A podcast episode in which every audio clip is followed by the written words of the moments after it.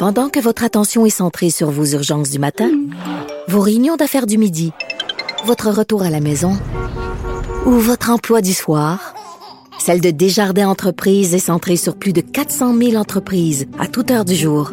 Grâce à notre connaissance des secteurs d'activité et à notre accompagnement spécialisé, nous aidons les entrepreneurs à relever chaque défi pour qu'ils puissent rester centrés sur ce qui compte, le développement de leur entreprise.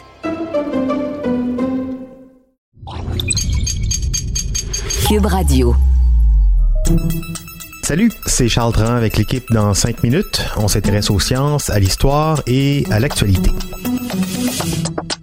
Aujourd'hui, on parle de dépression. La dépression majeure, c'est la dépression la plus grave. On a en gros trois niveaux, léger, modéré ou majeur. On sait que la dépression majeure affecte un peu plus de 5% de la population canadienne. Ce qu'on savait moins, c'est pour quelle raison la dépression majeure affecte différemment les hommes et les femmes? Et là, une équipe de scientifiques de l'Université Laval vient de faire la lumière là-dessus.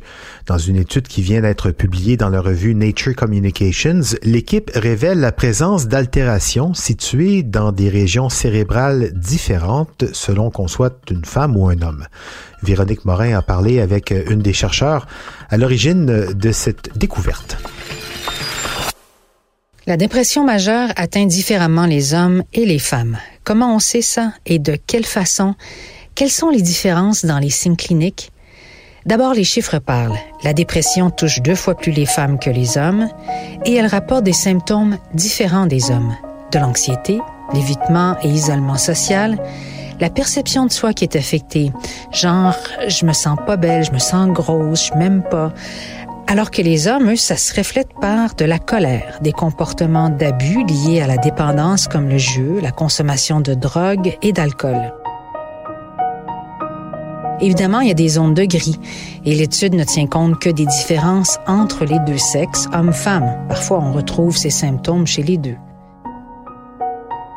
Dans des recherches antérieures, Benoît Labonté, chercheur au Centre cerveau de l'Université Laval, avait déjà démontré qu'au niveau de l'expression des gènes, la dépression chez les hommes et les femmes était tellement différente qu'on peut même parler de deux maladies différentes, dont seulement 10% des mêmes gènes sont affectés de façon similaire. Donc, on connaissait ces différences entre les hommes et les femmes, mais jusqu'à maintenant, on ne savait pas pourquoi.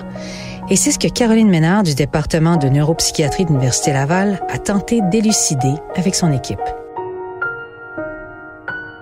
Son point de départ, sa quête, c'est faire plus de recherches sur les femmes à qui, depuis le tout début de la médecine jusqu'à tout récemment, on appliquait les conclusions des études chez les hommes. Caroline Ménard est donc motivée à mieux comprendre ces différences. Des recherches avaient démontré que le stress chronique, provenant d'un environnement difficile, violent, abusif et menaçant de façon répétée, crée des trous dans la barrière qui protège le cerveau. Cette barrière-là, hyper importante, a fait deux fonctions. Elle va amener les nutriments pour nourrir le cerveau et les neurones qu'il constituent. Euh, et la deuxième chose, c'est qu'elle constitue une barrière vraiment physique, un peu comme une clôture pour protéger notre cerveau, pour que ce qui circule dans le sang, ce soit des toxines ou de l'inflammation, à rentrer euh, dans le cerveau. On le savait chez les souris mâles, mais pas chez les souris femelles. Et à sa grande surprise, Caroline Ménard découvre que la barrière hématocéphalique, qu'on appelle la barrière sang-cerveau, des souris femelles ayant subi un stress chronique est affectée dans la région préfrontale du cerveau. Ça, c'est une région qui régit l'anxiété et le jugement, la perception de soi. Alors que chez les mâles, c'est la zone du noyau accumbens du cerveau, une région qui gère les émotions, les pulsions, le désir. Cette région, donc, chez les mâles, est amincie et trouée lorsque le stress chronique est présent dans la vie de l'homme. Puis à notre grande surprise, la barrière est affectée dans une région différente chez les souris femelles. Euh, c'est le cortex préfrontal qui, lui, est plus impliqué dans l'anxiété, le, jugement, la perception de soi. Et euh, on croit que ça pourrait jouer un rôle dans les symptômes qui sont différents. Pour valider cette observation chez les souris, l'équipe de Caroline Ménard a fait appel à la Banque de cerveau humain Douglas Bell Canada.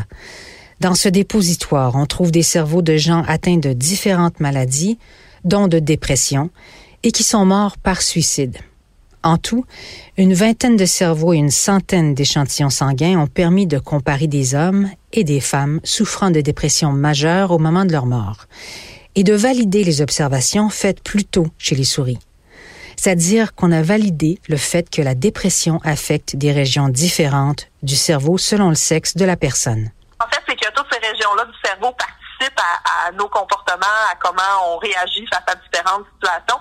Euh, ces régions-là se parlent entre elles. Par contre, elles ont aussi des rôles qui sont un peu mieux définis. Donc, ces changements-là de la barrière qu'on observe, ça, ça s'aligne bien avec ce qu'on voit dans les symptômes euh, cliniques en psychiatrie chez les hommes versus chez les femmes. Il y a encore des questions à savoir pourquoi, quand on ouvre la barrière, ça change les comportements. Donc, est-ce que les neurones sont moins bien nourris? Est-ce que ça change leur niveau d'activation? Donc, on a des projets en cours pour encore mieux comprendre ce qui se passe exactement.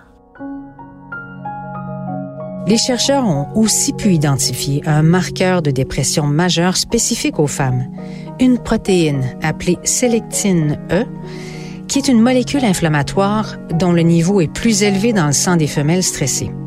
Ce marqueur pourrait éventuellement permettre d'améliorer les antidépresseurs et de les rendre plus efficaces chez les femmes.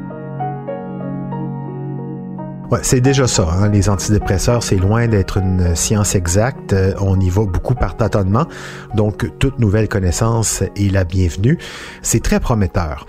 On sait aussi que l'exercice physique peut jouer un rôle dans la prévention euh, de la dépression et justement, d'autres recherches sont en cours pour comprendre comment l'activité physique peut aider à prévenir ou même à guérir d'une dépression. Merci Véronique Morin, c'était en cinq minutes.